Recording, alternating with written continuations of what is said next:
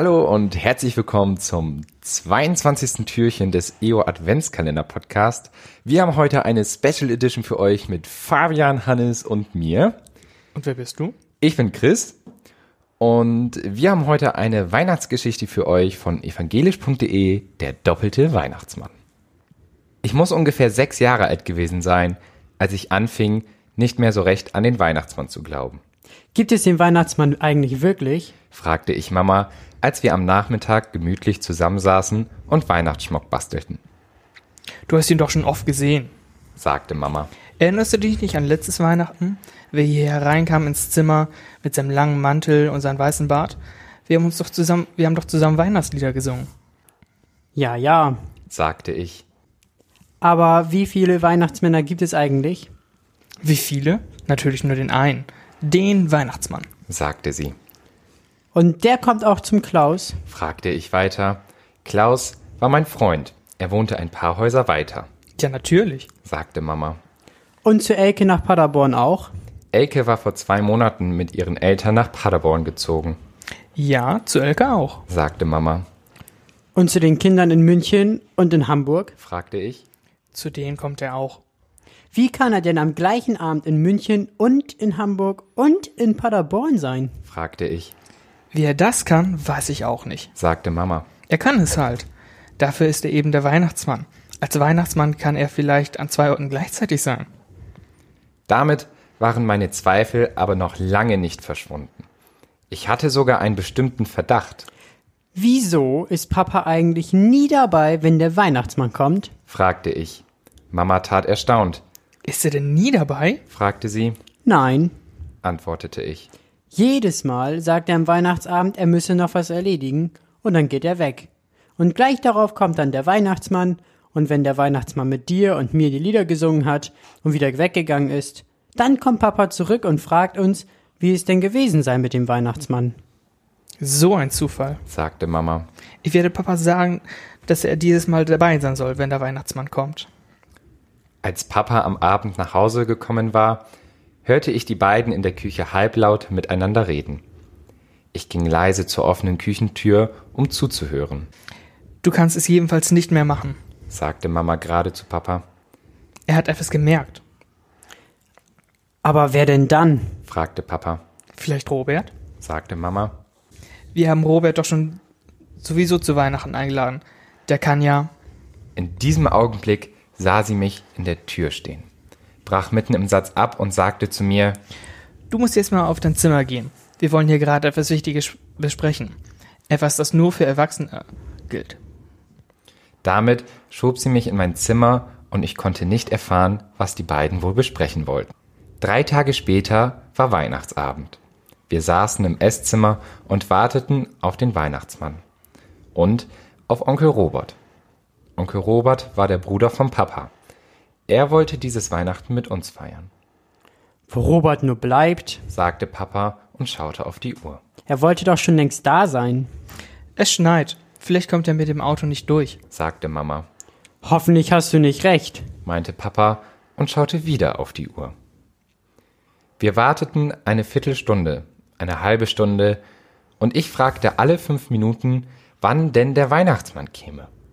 Aber er kam nicht. Und Onkel Robert auch nicht. Papa wurde immer ungeduldiger. Plötzlich sprang er auf, ging aus dem Zimmer und rief uns im Hinausgehen zu, Ich muss noch eine Kleinigkeit erledigen. Es dauert nicht lange. Bin gleich wieder da. Ich fand es sehr schade, dass Papa gerade jetzt weg musste. Ich hatte Sorge, der Weihnachtsmann könnte vielleicht wieder gerade dann kommen, wenn Papa weg wäre. Und wirklich, Papa war kaum fünf Minuten aus dem Zimmer, da klopfte es an die Tür und der Weihnachtsmann kam herein. Es war wie jedes Jahr. Erst fragte er mich, ob ich auch immer schön brav gewesen wäre. Dann sangen wir zusammen Stille Nacht und dann gingen alle hinüber ins Weihnachtszimmer. Nach einer Weile sagte Mama, So, lieber Weihnachtsmann. Jetzt hast du dir einen ordentlichen Schluck verdient. Jetzt darfst du in die Küche gehen und was trinken. und der Weihnachtsmann ging in die Küche. Kaum war der Weihnachtsmann hinter der Küchentür verschwunden, da hörten Mama und ich vom Flur her laute Schritte und Gepolter. Um Gottes Willen. rief Mama irgendwie erschrocken. Nein, Robert. Da ging die Tür auf. Aber es war nicht Robert, der hereinkam, sondern der Weihnachtsmann. Weiß der Himmel, wie er es geschafft hatte, von der Küche aus in den Flur zu kommen. Vielleicht war er aus dem Küchenfenster gestiegen und zum Flurfenster wieder herein. Er kam direkt auf mich zu. Ich war so damit beschäftigt, meine Geschenke auszupacken, dass ich ihn gar nicht weiter beachtete. Schließlich hatten wir uns ja eben lange unterhalten und zusammen ein Lied gesungen.